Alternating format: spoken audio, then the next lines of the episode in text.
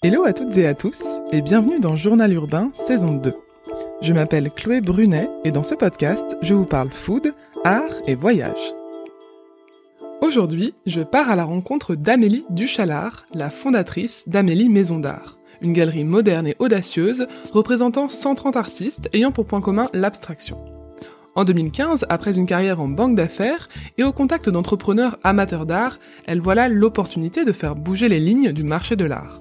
Rendre son accès plus facile, apporter de la transparence sur les prix, présenter de nombreuses œuvres pour aiguiser l'œil des collectionneurs et proposer un accompagnement personnalisé aux clients. Avec pour ambition de repenser l'expérience de l'art, le projet s'inscrit dans plusieurs activités de la collection pour particuliers au projet de curation d'art pour des architectes, en passant par une galerie digitale et des maisons de collectionneurs, l'entreprise Amélie Maison d'Art se développe avec succès depuis son ouverture et a récemment inauguré son nouvel espace Rive Gauche. Dans cet épisode, Amélie et moi avons discuté de son enfance bercée par la création, de la jeunesse du projet de galerie et de ce qui la rend si singulière, des artistes aux médiums représentés, mais aussi de sa capacité à identifier un besoin pour le développer en une nouvelle activité et sa vision du marché de l'art aujourd'hui. Bonjour Amélie. Bonjour Chloé.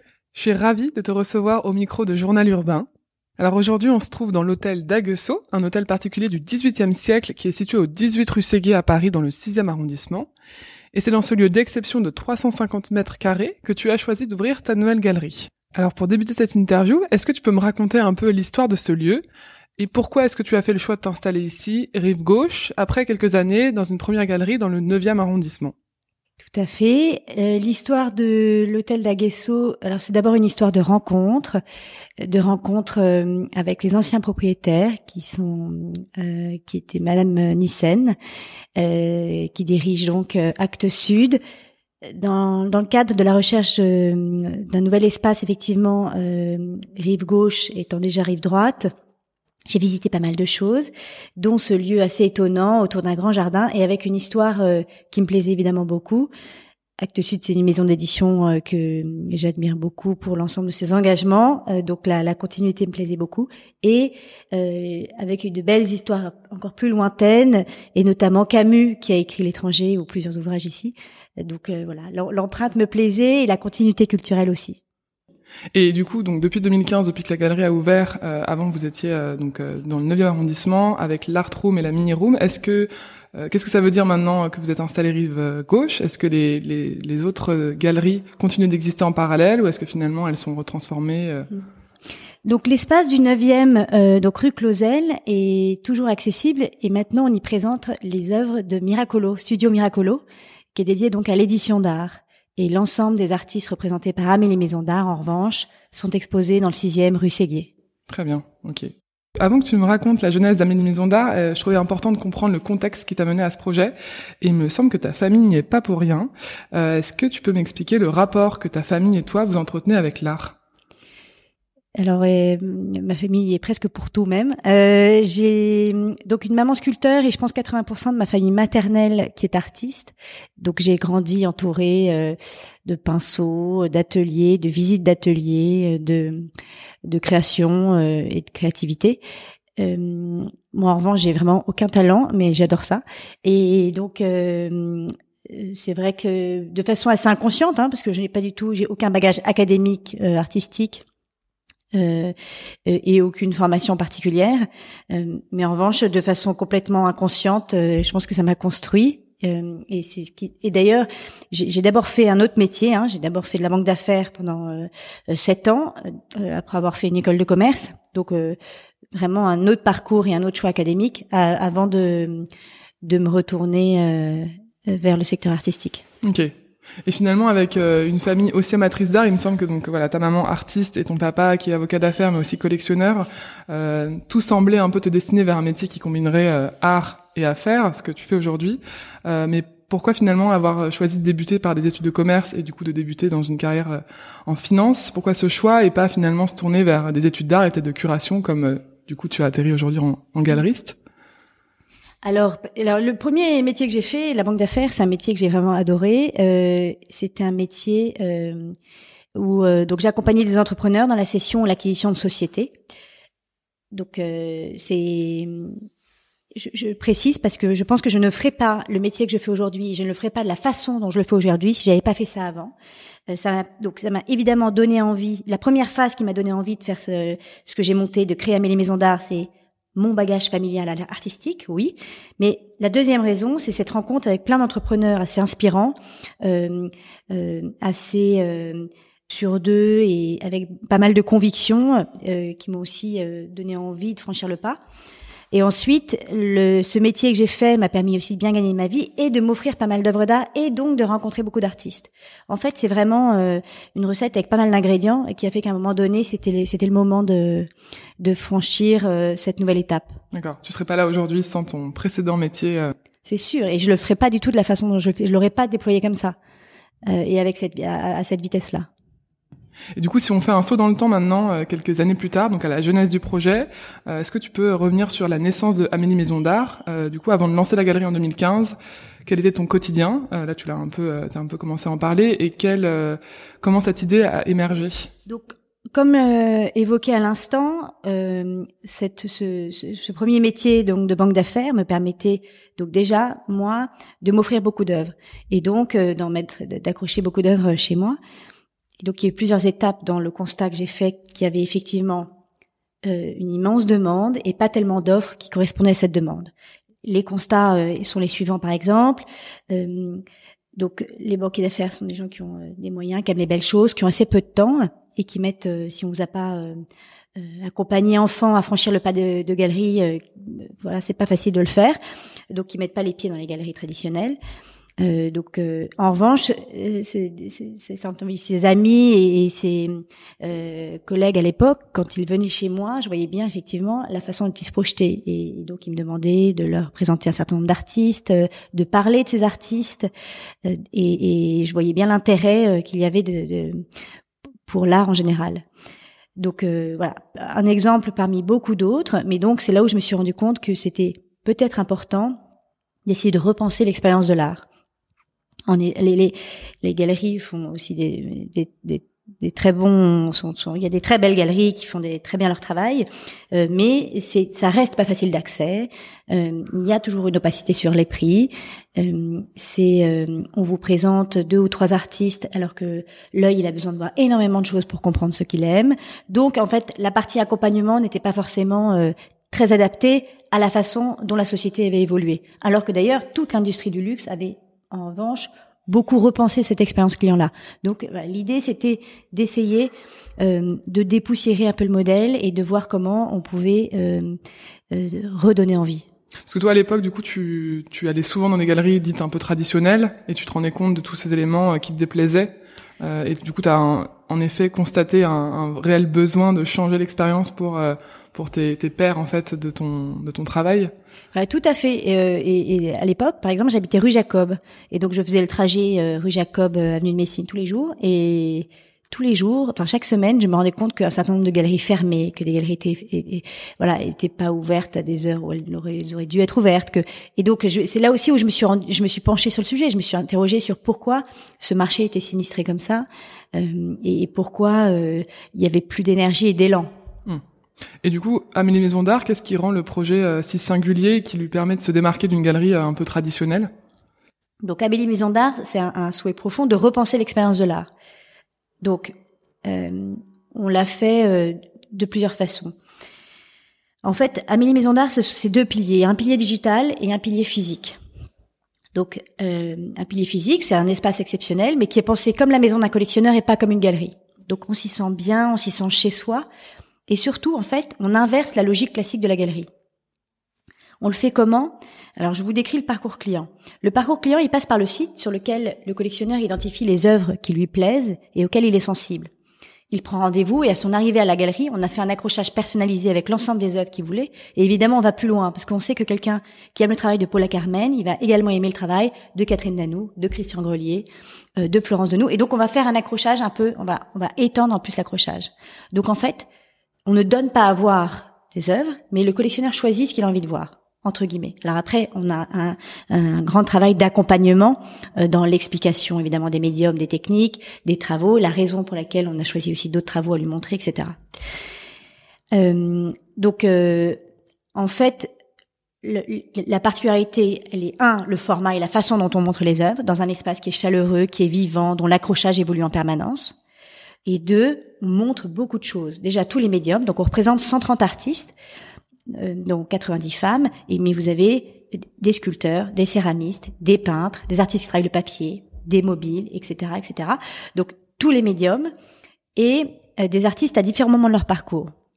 Vous avez des jeunes artistes dont d'ailleurs les prix sont accessibles, et des artistes plus établis. Et c'est cette diversité-là qui va faire que la personne qui arrive ici, elle va confronter son regard à beaucoup de choses et elle va commencer à comprendre euh, ce qui l'attire et ce avec quoi elle a envie de vivre. Voilà. Donc, première brique, notre première particularité, évidemment, c'est le format. Et notre deuxième particularité, c'est l'accompagnement pour essayer de muscler le regard euh, des clients et des collectionneurs. Est-ce que ça aujourd'hui dans les galeries traditionnelles, c'est pas quelque chose qui existe déjà l'accrochage personnalisé et euh, l'accompagnement euh, poussé avec les explications des médiums, etc. et des techniques mm. Si, si, ces explications sont données et il y a un accompagnement bien sûr. En revanche, le, évidemment, l'accrochage personnalisé, ça non, ça n'existe pas. la diversité des médiums, la diversité de médiums et le, le volume d'œuvres montrées n'est pas non plus euh, une chose usuelle, puisque dans une, galerie traditionnelle, vous avez une exposition parfois collective avec plusieurs artistes, mais les espaces sont petits. Donc vous voyez 15, 20 heures. Mais, mais, voilà, euh, dans la galerie ici, quand il y en a, il doit y en avoir près de 200 accrochés. Donc euh, avec une énorme rotation aussi. Ça c'est une autre particularité, c'est la façon dont si, si vous revenez Chloé dans une semaine, vous reconnaissez rien. Donc c'est aussi la façon dont on, on module l'espace. en revanche, bien sûr que si l'accompagnement existe, Sauf que nous, le collectionneur, il a pris rendez-vous. Donc on, a un temps avec lui euh, pendant une heure et demie, deux heures, il va rester, et donc on a un temps très privilégié. Euh, alors que dans une galerie traditionnelle, euh, le visiteur passe, il aime, il aime pas, mais en tout cas, il il y a, y a, pas cette cette attente. Même, il n'est pas seul avec la galerie. Voilà, exactement. Voilà. Et en plus, au-delà de ça, évidemment, comme vraiment mon souhait profond, euh, c'est d'accompagner les gens dans le développement de leur sensibilité. On va faire, on va organiser d'autres soirées ou types d'événements euh, pour les aider à ça. Je vous donne un exemple. On travaille avec un critique d'art que j'adore qui s'appelle Pierre Vatt, qui est aussi historien. Et avec Pierre, on fait des soirées, on a mis au point des soirées qui s'appellent Apprendre à voir. On invite une quinzaine de collectionneurs ici. Euh, euh, c'est un cocktail en fin de journée. Euh, et c'est une déambulation dans la galerie. Et l'idée, c'est d'essayer de comprendre pourquoi on aime ou pas une œuvre. Qu'est-ce qu'elle évoque chez nous? C'est très compliqué de le faire, et particulièrement avec de l'art abstrait. Et là, on est accompagné par Pierre. C'est très interactif. Voilà. L'idée, c'est d'essayer de s'écouter et de comprendre euh, pourquoi on, pourquoi on aime ce travail, ce qui nous attire ou pas d'ailleurs. Voilà. Ok. Et ça permet de peut-être euh, désacraliser et de vulgariser euh, l'art qui parfois, en plus l'art contemporain et abstrait peut euh, du coup euh, manquer d'explications ou manquer de de, de subtilité pour quelqu'un qui n'est pas initié, c'est ça? Ça vous permet de Oui, mais surtout l'idée c'est de dire, en fait, il n'y a pas de, il n'y a pas besoin d'un bagage académique, il n'y a pas besoin de connaissances, on n'a pas besoin d'être sachant pour pouvoir apprécier une œuvre, et c'est surtout cette barrière-là qu'il faut cassé. Il faut une œuvre, elle s'apprécie avec des mots simples. Et en fait, c'est une œuvre, elle doit s'apprécier juste avec des sensations d'abord. Mais après, ce qui est intéressant, c'est de faire l'exercice de mettre des mots sur ces sensations, parce qu'en fait, on commence à mieux se comprendre soi-même. C'est même un travail d'introspection qui est intéressant à faire. Hein. Oui, ça permet aussi que les clients ils connaissent un peu mieux leur goût et potentiellement euh, c'est c'est fructueux dans le sens où après ils vont revenir en disant ah j'ai aimé cet artiste donc du coup j'aimerais bien voir des et puis même et en fait ils évoluent dans ils, petit à petit, ils deviennent de plus en plus exigeants et ils évoluent de leur euh, de leur sensibilité. Et on a encore peu de recul parce que la galerie est jeune, mais c'est très intéressant de voir. Euh, euh on a des clients qui sont très fidèles. Euh, ce, les œuvres qu'ils choisissaient il y a quatre ans sont voilà très différentes. On a réussi à les mus à muscler leur regard et c'est voilà c'est ce qu'on a envie de, de travailler. Et quel est le fil conducteur euh, de la galerie et l'ambition du projet dans son ensemble? Est-ce que peut-être il y a quelque chose qui te qui te passionne et que tu as envie vraiment de euh, de transmettre à travers ce projet alors le, le, fil conducteur de la galerie et en fait de l'ensemble euh, des activités qu'on a déployées, c'est vraiment de repenser l'expérience de l'art et, et euh, euh, avec beaucoup d'humilité, même si je vais le dire, de, ça, peut être, prétentieux, mais je le dis vraiment de façon très humble. J'aimerais beaucoup euh, qu'on se souvienne euh, de nous pour ça, pour avoir réussi à bousculer euh, ce marché et avoir repensé l'expérience de l'art. Donc, on l'a fait de plusieurs façons. Donc, Amélie Maison d'Art pour les particuliers, avec un autre format, une autre façon de s'adresser aux gens. Euh, Amélie Corporate, qui est dédiée donc aux professionnels, euh, qui sont les marques de luxe, les groupes hôteliers, etc., qu'on accompagne dans la sélection d'œuvres, dans la curation d'œuvres euh, pour leurs projets et leurs espaces. Studio Miracolo, plutôt dédié aux millennials, purement digital avec un petit espace dans le 9 comme on l'a évoqué, dédié donc à l'édition d'art. Et Ambroise Maison de collectionneurs, qui sont c'est une expérience plutôt d'hospitality. ce sont des espaces pensés comme des galeries, comme des maisons de collectionneurs dans lesquelles on peut passer une semaine, dix jours, plus euh, plus de temps encore s'il le faut. L'idée, c'est de montrer et, que à quel point on peut infuser euh, euh, la création, les œuvres dans n'importe quel secteur, dans n'importe quel lieu de passage ou lieu de vie. Ok. Et donc la galerie qui existait avant rue Clausel dans le 9e, qui s'appelait donc l'Art Room, euh, elle était euh, faite de manière comme une maison avec différentes pièces. Est-ce que c'est toujours le cas aujourd'hui avec la galerie dans laquelle on se trouve aujourd'hui? Est-ce que c'est toujours le souhait de euh, se rendre dans la galerie et s'imaginer l'œuvre chez soi, dans son salon, sa cuisine, sa salle de bain? Est-ce que c'est toujours le cas? Alors, c'est toujours le cas. La particularité, c'est que donc dans le 9e, on l'avait fait de façon assez caricaturale et c'était volontaire pour bien cranter notre façon de faire et notre vision. Donc il y avait une chambre, une salle de bain, voilà, une salle, une cuisine, une salle à manger, etc. Aujourd'hui, dans le sixième, on a, c'est plutôt euh, des salons. Il y a une salle de billard, il y a une un bureau, et ensuite une salle à manger et une cuisine, qui sont en fait, qui font aussi office de salle de réunion et euh, de, de salle à manger. On fait beaucoup de dîners collectionneurs, rencontres collectionneurs et artistes. Euh, donc voilà, on a, c'est aussi pour ça qu'on a besoin de cette agilité dans l'espace. Euh, on n'a pas refait de chambre, effectivement, ou de salle de bain. Mais voilà, l'idée c'était de montrer que euh, voilà notre souhait de départ et qu'on peut continuer à le faire sans être aussi schématique. Oui, ok. Donc vraiment d'avoir un lieu hybride qui se qui euh, qui marche pour différents événements, que ce soit une visite privée ou un événement public avec euh, voilà différentes personnes. Ça? Exactement. Ok. Et donc là, tu évoquais un peu les artistes avec qui euh, vous travaillez aujourd'hui, notamment des femmes. Est-ce que tu peux peut-être nous en parler un peu plus? Est-ce que c'est donc des artistes confirmés et émergents, tous les styles artistiques, tous les médiums Comment est-ce que tu les as découverts peut-être au tout début de la de la galerie Comment tu les sélectionnes? Est-ce que c'est avec euh, pour avoir un panel différent de notoriété, de nationalité, d'âge, de prix aussi, j'imagine? Est-ce que tu peux peut-être nous raconter un peu cette sélection et comment elle évolue euh, jour après jour? Bien sûr. Les 130 artistes représentés, donc effectivement il y a 90 femmes, ce sont des artistes déjà du monde entier et de toutes les générations et qui sont tous à différents moments de leur parcours et on va y revenir après. Euh, donc 130 artistes, ça peut paraître beaucoup, mais par médium, c'est pas forcément le cas. Il doit y avoir une vingtaine de peintres, une vingtaine de sculpteurs, une vingtaine de céramistes, une vingtaine d'artistes textiles, une vingtaine euh, de sculpteurs, etc. Donc par médium, euh, c'est assez maîtrisé tout de même. La sélection initiale, le point commun déjà de tous ces artistes, c'est l'abstraction essentiellement.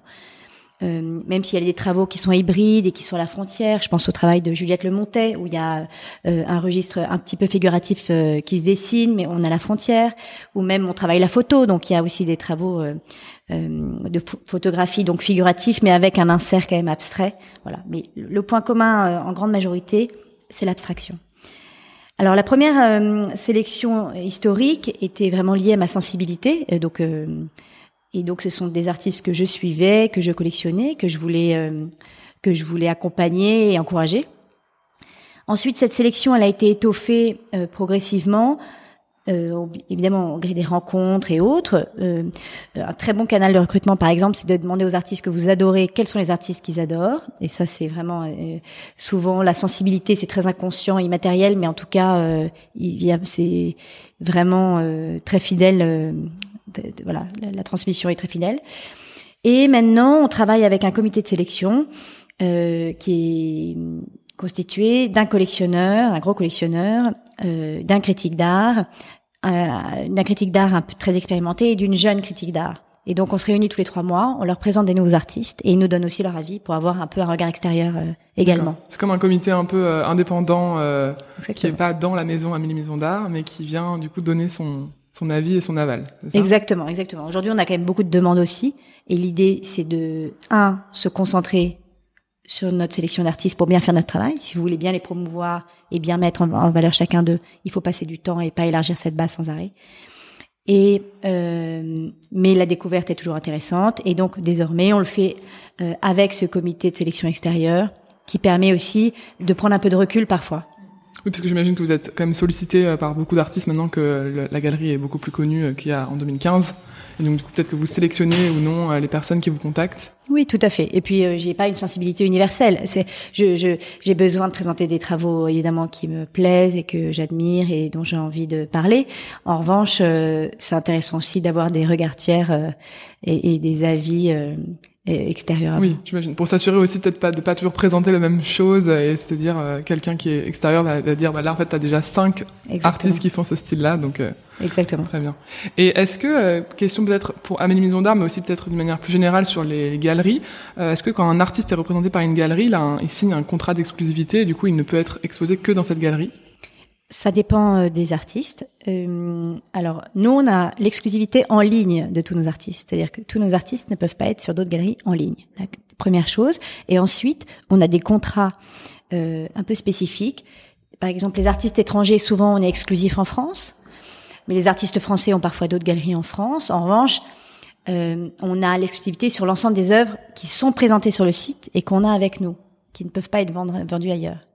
Donc voilà, il y a des, il y a des particularités, mais euh, quand même, dans la majorité des cas, notre objectif est quand même euh, de, est vraiment dédié à eux et on met énormément de moyens euh, dans leur visibilité, leur, leur, déploiement. Du coup, on demande quand même en échange un peu cette exclusivité. D'accord. Donc un, un, artiste qui est exposé ici, on le retrouvera a priori pas trop dans d'autres galeries. Quoi.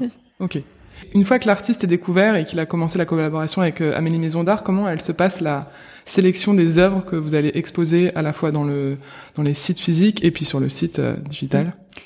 Alors souvent, ça passe par une, évidemment, on va voir l'artiste, on va dans l'atelier de l'artiste et en fait, on choisit, euh, on choisit les œuvres. Euh, donc avec euh, l'équipe dédiée ici, euh, et évidemment j'y vais souvent, on choisit les travaux qui nous semblent, qui nous que, nous préférons et qui nous semblent les plus adaptés pour notre réseau de collectionneurs. Ok. Est-ce que ça, ça, arrive que parfois un artiste ait, ait fait différentes séries d'œuvres et que finalement vous sélectionnez que qu'une série pour une couleur ou, un, ou une matière et finalement un, un autre euh, pan de son, de son, de son art euh, quelques années auparavant ou quelques mois auparavant n'est pas du tout sélectionné. Et comme ça, vous, vous montrez une seule partie euh, parfois de... C'est intéressant comme question. En fait, c'est arrivé, mais je c'est pas quelque chose qui me plaît forcément. Euh, je trouve que défendre un artiste, c'est défendre un artiste dans sa globalité, et c'est aimer un travail dans sa globalité. D'ailleurs, donc c'est assez important d'ailleurs euh, dans le travail de comité de sélection et qu'on fait dans la préparation de ce dossier. Il y a vraiment un travail assez rétrospectif et assez euh, euh historique qui est fait euh, dans l'étude des, des œuvres de l'artiste, pour pas que ce soit justement qu'une facette qui nous plaise. Et tout à l'heure, vous me demandiez, est-ce qu'il y a des artistes qui partent? Ceux qui, que, avec lesquels on peut se séparer, c'est notamment parce qu'en fait, notre sensibilité ne, ne, coïncide plus avec les nouvelles séries. Et si à un moment, euh, euh, vous, vous, sentez que les, chemins, les, chemins se séparent, euh, il faut accepter ça aussi. Donc, euh, le, le, la quasiment la totalité des artistes, on aime l'intégralité de leur travail et toutes les séries, et on serait capable de présenter toutes, les, toutes leurs séries. Euh, et voilà. Donc. Euh, ok. Et là, si on, si tu regardes en arrière sur les derniers artistes peut-être qui ont intégré euh, la, la sélection Amélie Maison d'Art, euh, comment est-ce qu'ils ont été euh, découverts ou comment ils ont été intégrés? Est-ce qu'il y a, est-ce que tu as des rituels, des lieux un peu d'inspiration pour faire de nouvelles découvertes ou pas forcément pour intégrer de nouveaux artistes, mais en tout cas pour toujours être à l'affût des nouvelles tendances entre guillemets de l'art et du monde de l'art? Voilà, comment est-ce que tu t'inspires au quotidien? Pour ne jamais t'ennuyer Alors, je pense qu'une des sources qui nous permet de découvrir beaucoup de choses, une des missions qu'on a et, qui nous permet de découvrir beaucoup d'artistes, c'est la partie B2B.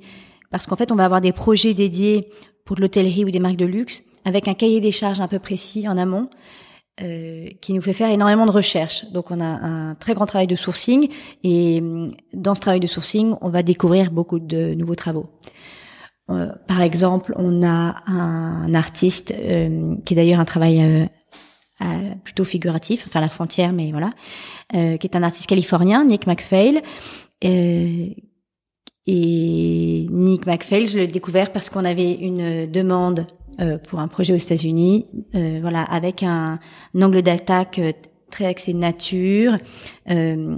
Euh, David Hockney, enfin dans ces thématiques un peu euh, de, de, de, scènes suspendues, etc. Et donc on a découvert son travail dans ce cadre-là. Et c'est un travail qui est vraiment très beau, qui n'a rien à voir avec David Hockney d'ailleurs, mais c'est juste euh, voilà des, des, ce travail de recherche qui nous a permis de tomber sur son boulot. Ok. Et là, quand tu parles de, de, cet artiste euh, en citant David Hockney, est-ce que toi qui du coup est passé par une école de commerce euh, et quelques années en banque d'affaires, j'imagine que évidemment tu as et puis aussi ta famille qui est dans, dans l'art et qui est amatrice d'art. Et donc du coup tu as un œil qui s'est développé depuis toute petite. Mais quand même je pense qu'il faut avoir une connaissance aussi euh, euh à minima de, euh, de l'histoire de l'art euh, dans son ensemble et d'après des artistes. Bon ça ça se ça s'apprend au fur et à mesure. Mais est-ce que tu as une base de, de cours d'histoire de l'art ou qui te permet de pouvoir parler en connaissance de cause de à tes clients et à tes artistes? J'hésite à mentir. Non, j'ai pas, j'ai vraiment, j'ai pas de j'ai pas de, j'ai pas fait d'études ou de cours du soir ou quoi. En revanche, quand vous avez une passion euh, et, que vous adorez quelque chose, vous vous documentez beaucoup dessus. Donc, euh, je lis énormément euh, sur les artistes, sur des mouvements artistiques, sur des périodes de l'histoire de l'art. Euh, voilà, je et, et, je fais énormément d'expositions, de foires, de portes ouvertes, de visites d'ateliers. Donc, je pense que je suis en permanente quand même confrontée, euh, sans le vouloir et à mon avis c'est d'ailleurs la meilleure façon d'apprendre, euh, à euh, toute l'histoire de l'art en général. Ouais, tu es une autodidacte, galeriste qui apprend tous les jours et j'imagine que c'est passionnant. Oui, c'est passionnant. Et quelle est ta vision aujourd'hui du marché de l'art euh, Comment, comment est-ce que ça se consomme l'art en 2022 Alors le marché de l'art, je pense qu'il est particulier parce qu'il est à la fois très très ouvert grâce aux réseaux sociaux, c'est-à-dire on a on voit énormément de d'œuvres, de, de, de, travaux, de créations d'artistes et on en découvre en permanence. Donc on a un sentiment, je trouve, d'énorme euh, ouverture, de profusion.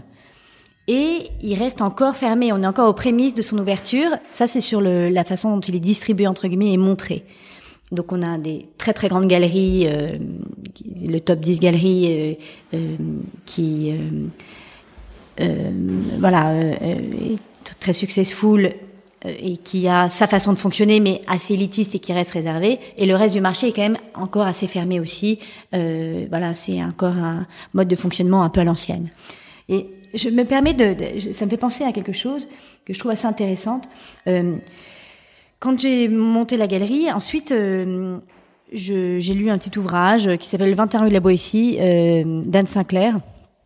Et, et, en fait, au 21 rue de la Boétie, c'était l'adresse euh, de l'hôtel particulier de son grand-père, donc un très grand euh, collectionneur, très grand marchand d'art du XXe siècle. Et en fait, euh, au 21 rue de la Boétie, il habitait là. À l'étage, ils avaient leur chambre, etc. Au rez-de-chaussée, la salle à manger, la cuisine. Et en fait, elle raconte la scène où elle est en haut des escaliers et elle vient petit déjeuner avec Matisse, avec Picasso. Et en fait, c'était cette, en fait, tout le début du XXe siècle, les, les marchands du XXe siècle, ils accueillaient leurs artistes, ils accueillaient leurs collectionneurs d'une façon extrêmement chaleureuse, extrêmement humaine. Donc en fait, ça existait déjà.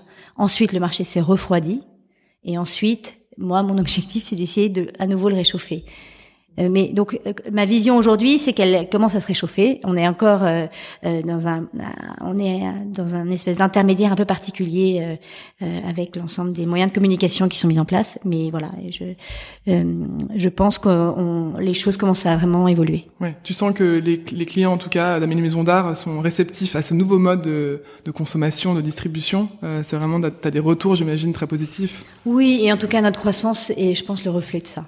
Ok. Et là, tu mentionnais les réseaux sociaux. Euh, est-ce que pour toi, ils jouent un rôle euh, important et majeur dans la place de l'art dans nos vies, ou est-ce que finalement c'est quelque chose qui vient un peu euh, empiéter de manière parfois je sais pas envahissante, comment, envahissante ouais, nos vies, et du coup qui vient banaliser un peu l'art. Et tu vois, je, je là, je, on, on, est dans la galerie aujourd'hui et je, je, vois des œuvres qui en fait sont facilement reproduites par des des magasins de posters, tu vois. Et donc du coup, est-ce que c'est plutôt une bonne chose euh, ce, cette banalisation sur les réseaux sociaux, ou est-ce que finalement ça vient un peu euh... Je pense que c'est un peu les deux, mais euh, je pense que c'est un outil qui est important et nous, il nous est utile aussi, hein, donc je vais pas, je, je peux pas le critiquer, mais il, il, est évidemment pas du tout suffisant. Et la, la, la preuve, c'est que, enfin, euh, par nature, une œuvre, elle, elle se, elle se touche, elle se regarde. Euh, elle, on, a envie, on a besoin de l'appréhender physiquement. Donc c'est une, une, image et n'en dit pas grand chose. Hein. Donc c'est un, un premier pas euh, et je trouve que ça permet quand même aux gens de indirectement commencer à muscler leur regard. Mais après, évidemment, c'est pas du tout suffisant. Donc, euh, et il ne, ça, ça, ne sera jamais suffisant. Oui, il faut juste que ça reste peut-être un canal de communication pour aller toucher d'autres personnes qui n'auraient pas franchi la porte de 18 rue Ok. Et donc du coup, si on revient sur l'activité euh, des particuliers, puis on reviendra après sur l'activité plutôt B2B, euh, c'est qui le client type d'Amélie Maison d'Art, s'il existe? Quel style de vie il a? Quel âge il a? Quel métier il fait? Hmm. Ou est-ce que ben, finalement ils sont tous très différents et on peut pas faire un, un client type? Alors, en fait, on a des profils extrêmement variés euh, de collectionneurs, à l'image en fait de nos artistes, hein, euh, et à l'image de notre équipe.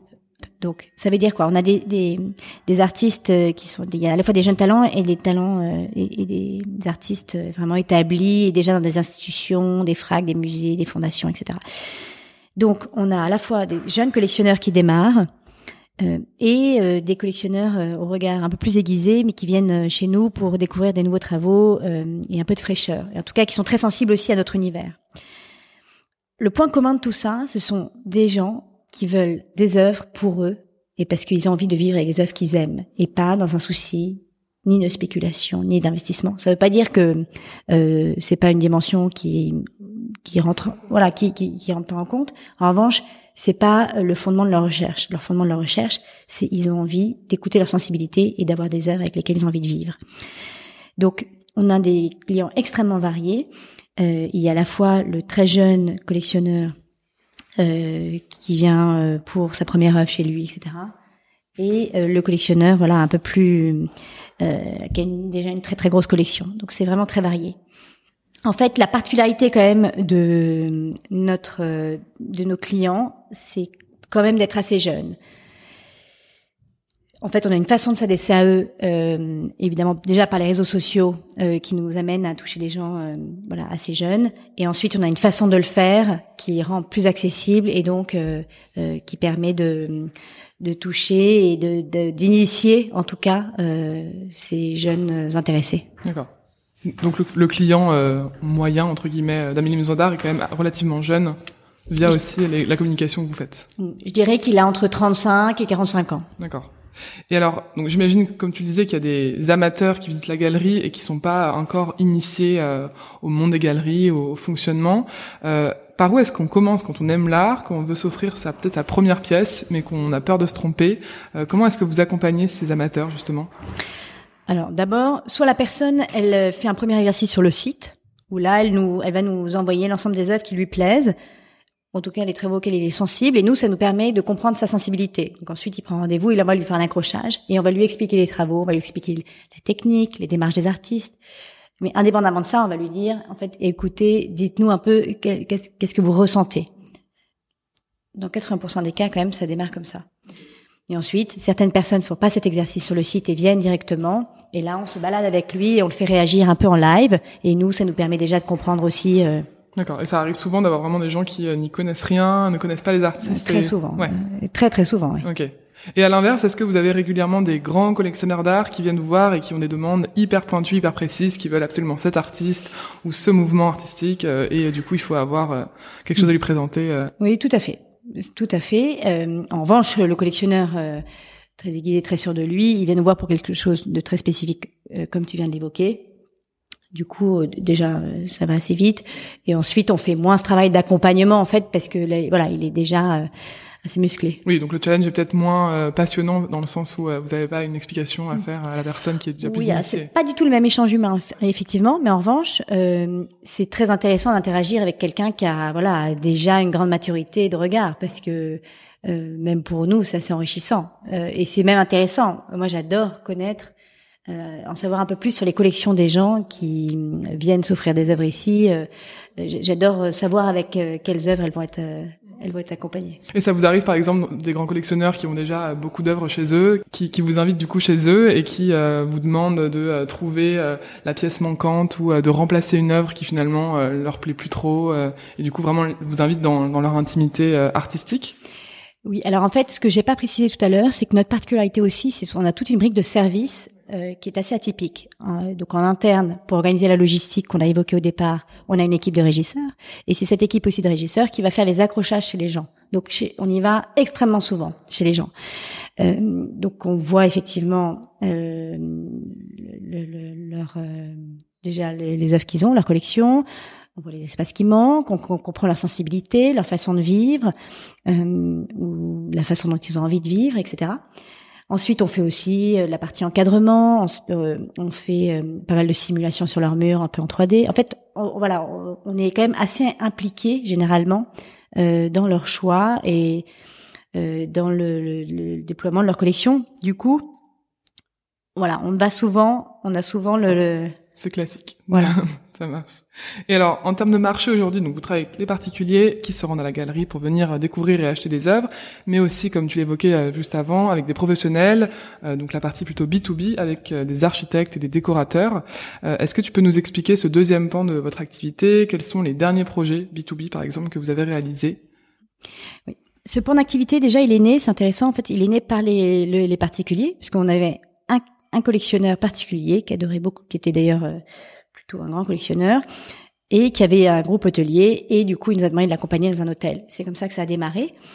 Donc, nous, notre façon de voir les choses, c'est, c'est de, de les accompagner dans la curation d'œuvres pour leurs espaces, mais pas dans un but ornemental. On veut créer une vraie collection pour l'hôtel. Et donc dans ce cadre-là, on va d'ailleurs il y a des il y a des œuvres très variées et on va pas mettre forcément que des œuvres de la galerie. On est capable d'aller chercher soit des pièces anciennes, euh, soit euh, des pièces contemporaines, mais de, d'autres qui sont d'artistes qui sont représentés par d'autres galeries. L'idée est vraiment euh, de refléter le plus possible la sensibilité des propriétaires et en tout cas l'histoire du lieu, le, l'héritage local, etc. Donc on fait, je dirais, une grosse trentaine de projets par an, des projets de taille variée mais relativement importante.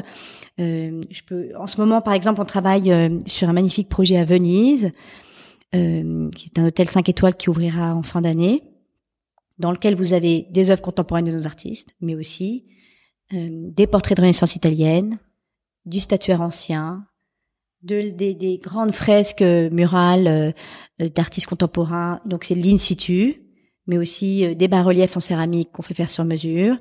Donc en fait, il y a une, énorme diversité de médiums, une de, de, périodes évidemment, de d'artistes qui viennent vraiment du monde entier. Et l'idée est vraiment de voilà d'aller créer une collection pour l'hôtel euh, assez unique et exceptionnelle. Et dans ce cas, est-ce que vous sélectionnez des œuvres euh, existantes euh, la plupart du temps, ou est-ce que en fait, sauf si c'est vraiment une création, il y a un brief très précis qui est en général donné par le client B2B sur voilà les tons de couleurs vont être ce style-là, mm. le, le, ton de l'hôtel va être ça, et du coup on a besoin d'œuvres de ce style-là, ou est-ce que quand même vous avez une grande possibilité de une grande liberté, liberté ouais de, de choix?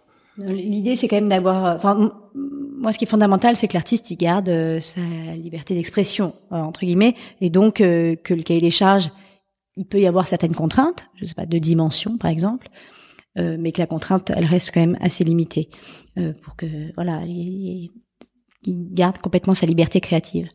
Donc, il y a des commissions sur mesure, mais là, c'est un vrai échange entre l'artiste et le client ou le décorateur, et nous évidemment.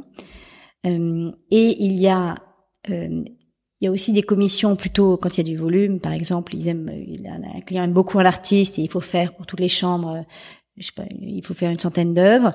Là, euh, l'artiste doit garder sa liberté, donc il y a un petit cahier des charges en termes de dimension, quelques contraintes, mais qui restent assez limitées. D'accord, mais c'est souvent quand même de la création de zéro, même si après le cahier des charges est plus ou moins libre, mais c'est rarement euh, quelqu'un d'un hôtel qui vient dans la galerie et qui dit ah c'est super, vous avez euh, cinq œuvres que j'adore, je les prends, je les mets dans. Ça dépend des projets. Ok, c'est très. Ça dépend des projets, ça dépend de la taille des projets. Euh, quand vous faites un hôtel, euh, on, a, fait un, on fait un très, un très beau, un petit relais château à Montpellier. Euh, il y a une, petite centaine d'œuvres, c'était que des œuvres existantes. À Venise, il y a un tiers d'œuvres qui sont des commissions, peut-être pas un tiers, un quart d'œuvres qui sont des commissions. Je pense que ça est vraiment au cas par cas. Ok. Et par exemple, là, si on souhaite voir euh, des œuvres in situ euh, Amélie Maison d'Art euh, autour de nous, alors en France ou à l'étranger, où est-ce qu'on peut aller? Dans quels hôtels? Dans quels restaurants? Je sais pas, on peut en voir. Alors, vous pouvez aller, euh, vous pouvez aller à Saint-Tropez, au Loupinet, dans lequel il y a une immense fresque d'Alexandre Benjamin Navet, par exemple. Euh, vous pouvez aller place des Vosges. Euh, il y a un magnifique petit hôtel aussi qui s'appelle la Cour des Vosges, dans lequel là, ça reflète bien aussi euh, notre diversité. Il y a à la fois du chapiteau d'architecture 13e et des pièces très contemporaines de tous nos artistes. vous pouvez aller au Kimpton à Opéra, qui est le premier Kimpton qui a ouvert en Europe, dans lequel là il y a beaucoup d'œuvres aussi partout. Donc, euh, vous pouvez aller euh, au Japon, vous pouvez aller au Moyen-Orient, vous pouvez faire le tour du monde. ah oui, avec les maisons d'art et partout. Euh, non, non, je pense qu'on a fait des projets quand même un peu partout, de tailles différentes. Mais en revanche, on commence à avoir une une belle extension. Ouais. Et ça, c'est un point de l'activité qui était pas du tout, j'imagine, euh, dans le dans le plan initial en 2015 quand tu as lancé l'entreprise. Tu t'imaginais pas que euh, tu pouvais toucher ce marché ou si quelque chose c'était un, un, petit rêve caché quand même de d'aller toucher un peu à cette à cette partie architecture d'intérieur mmh. quelque part et non, c'est plutôt né de la demande, comme d'ailleurs Amélie Maison d'Art est née de la demande. Euh, en revanche, ce qui est sûr, c'est que j'ai un tempérament plutôt de développeur, de développeuse, et donc euh, j'adore les nouveaux projets, j'adore euh, la réflexion stratégique sur le, les, les, nouveaux chemins possibles. Donc c'est quand même venu assez vite. Et ensuite, parce que j'aurais pu faire un hôtel et puis me dire ah, j'arrête là. Non, mais en fait après, on a vraiment voulu structurer cette division-là qui est maintenant la moitié de notre activité. Donc. D'accord. Okay. Donc il y a vraiment une partie de ton équipe qui est dédiée à ces projets B2B. Tout à fait. Okay. Et alors justement pour parler un peu de l'équipe et revenir euh, sur l'évolution de l'entreprise de 2015 à aujourd'hui 2022, euh, est-ce que tu peux revenir euh, sur son développement en termes d'équipe, qui a rejoint l'aventure, comment quand tu as démarré, est-ce que tu étais seul? Et combien vous êtes aujourd'hui en termes de vente, combien d'œuvres est-ce que vous vendez par an, quels chiffres et quelle croissance cela génère? Est-ce que tu peux un peu nous expliquer le développement avec ce que ce que tu souhaites nous dévoiler? J'ai effectivement monté la galerie toute seule et j'ai démarré euh, la première année, j'étais quasiment toute seule. Euh, ça fait hurler de rire l'encadreur aujourd'hui parce que dont on représente une grande partie de son chiffre d'affaires maintenant, mais il me voyait débarquer en scooter avec les encadrements entre les jambes à faire. Donc ça a quand même bien changé parce que maintenant il y a un camion qui part par semaine ouais, d'œuvres à encadrer. Et on monte un atelier d'encadrement euh, qui ouvre dans deux semaines là. Dédié euh, en interne. En interne, ok. Exactement.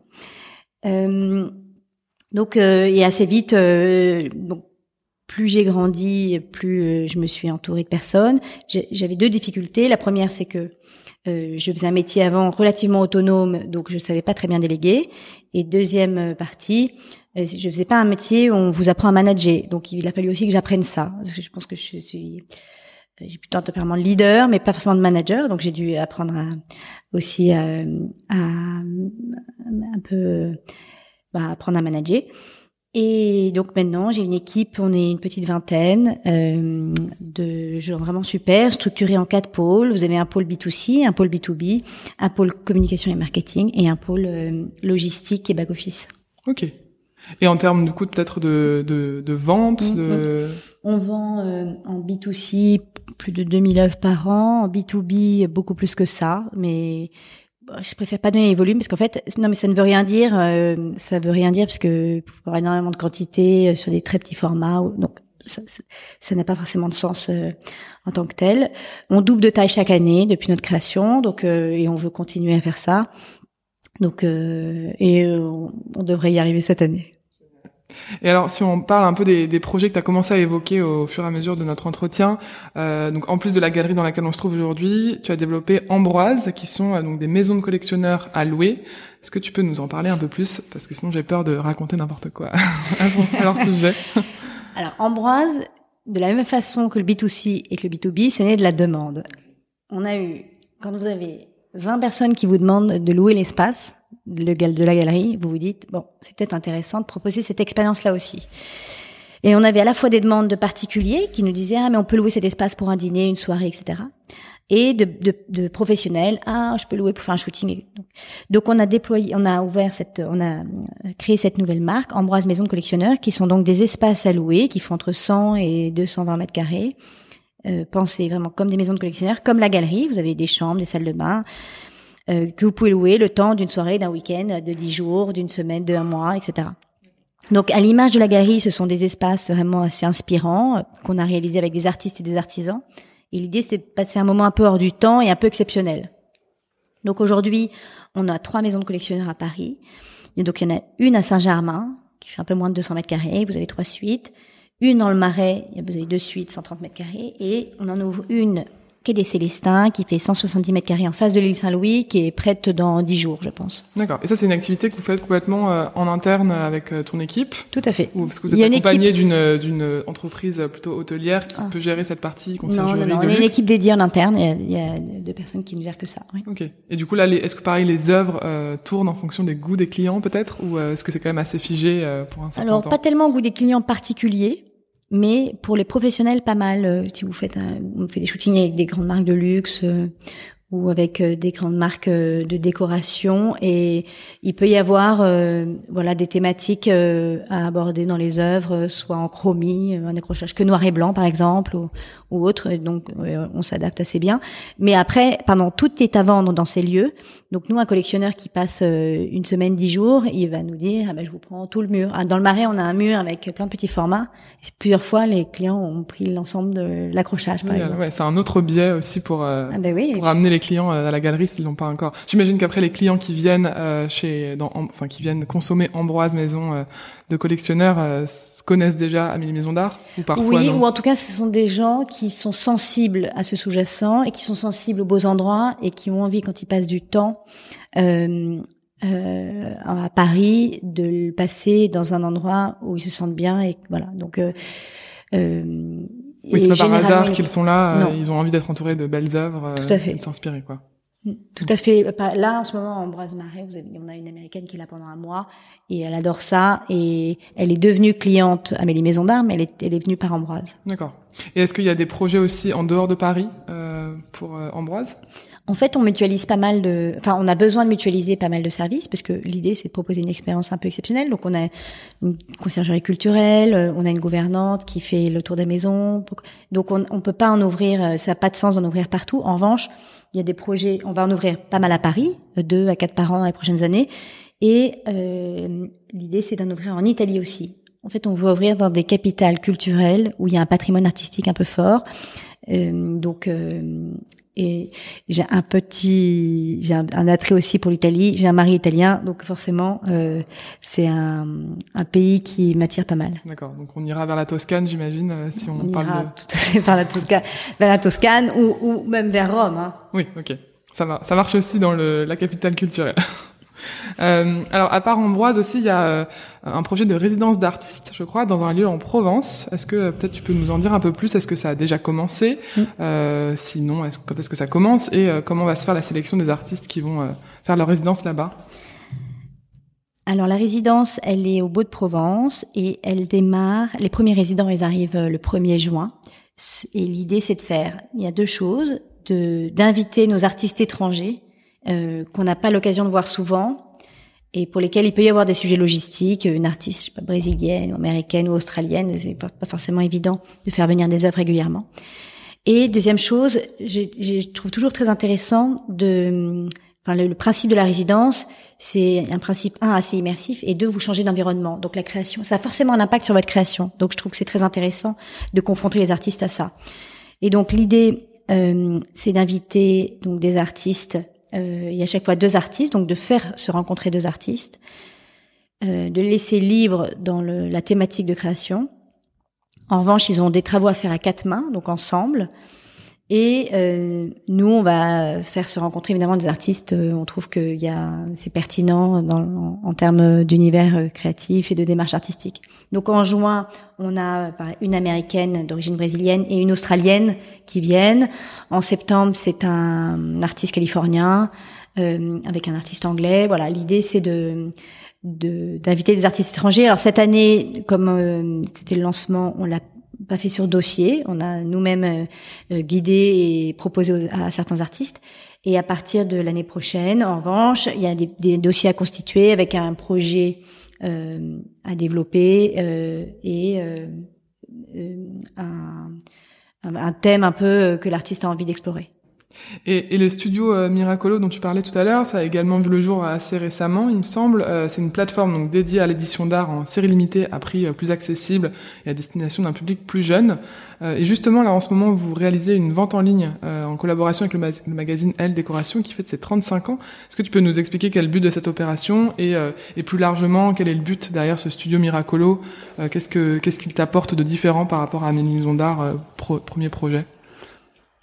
On avait beaucoup de d'intérêt et de demandes de, de, jeunes collectionneurs, mais plus jeunes encore, hein, le 20 ans, 18 ans, euh, mais euh, qui avaient des budgets très assez bas et euh, auxquels on n'était pas forcément capable de répondre, en tout cas avec la diversité que je souhaitais.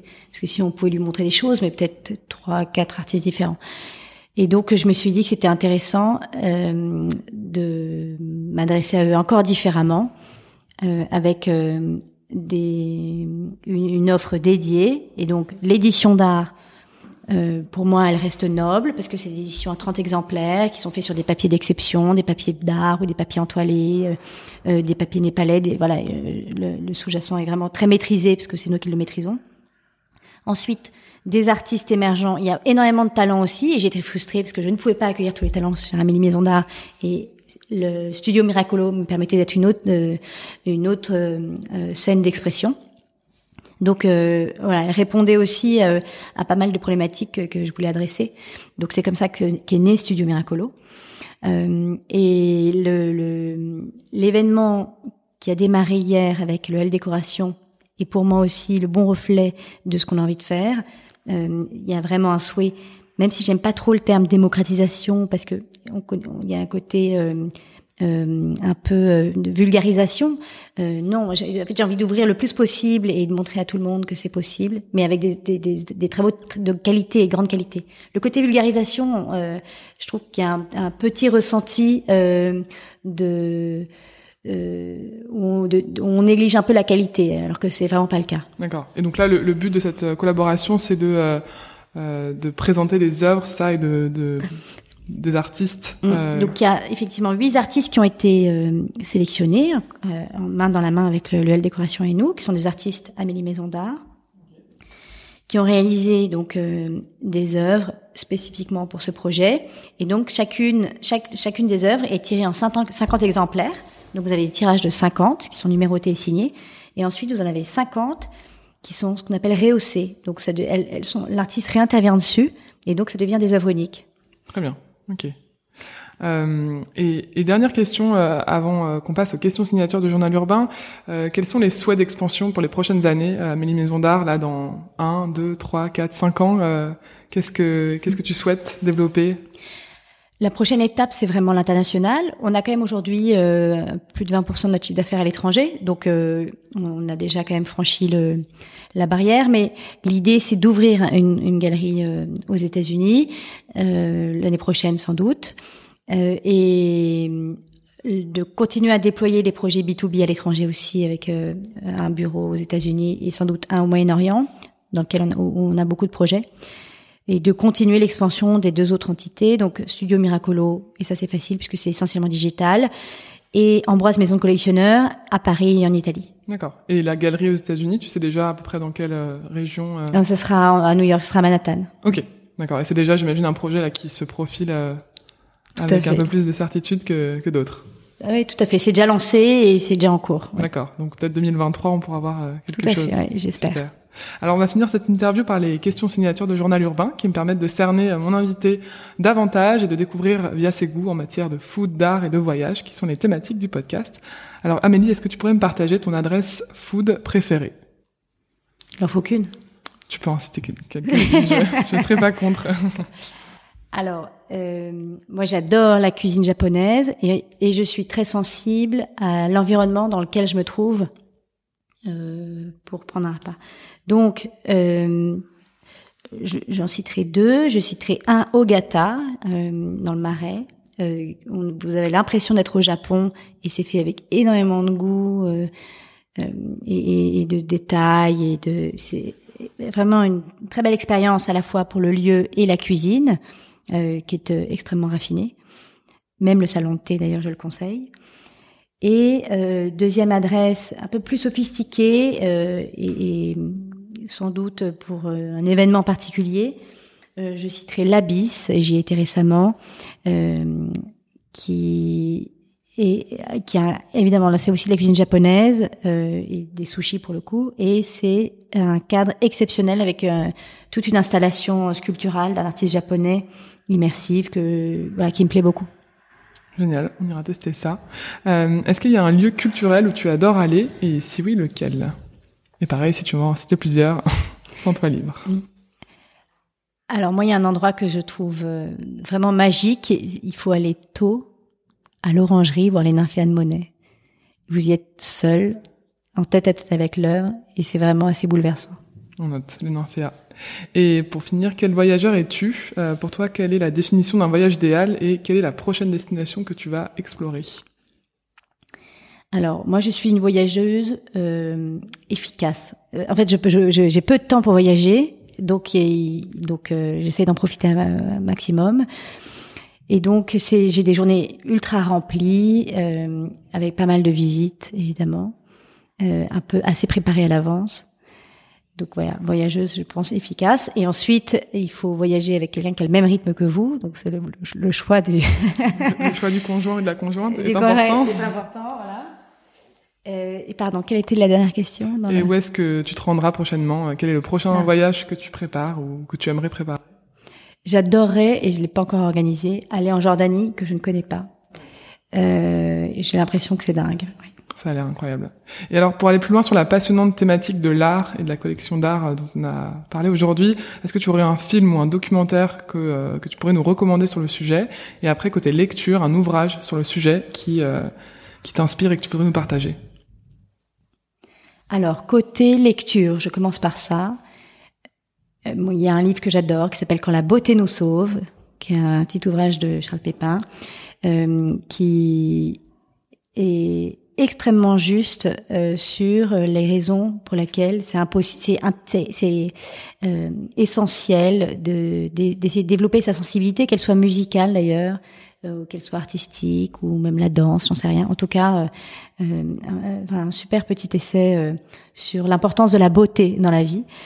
et ensuite, un documentaire ou un film. il y en a beaucoup, pas mal sur des artistes.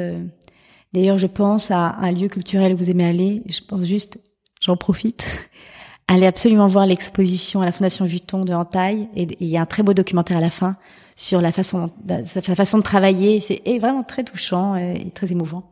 Donc je le conseille. Et alors pour le documentaire, euh, j'aimerais parler d'un documentaire récent euh, que je suis allée voir à Beaubourg, qui s'appelle La femme au cerveau érotique, qui est euh, en fait un documentaire sur Gabriel Buffet-Pucabia.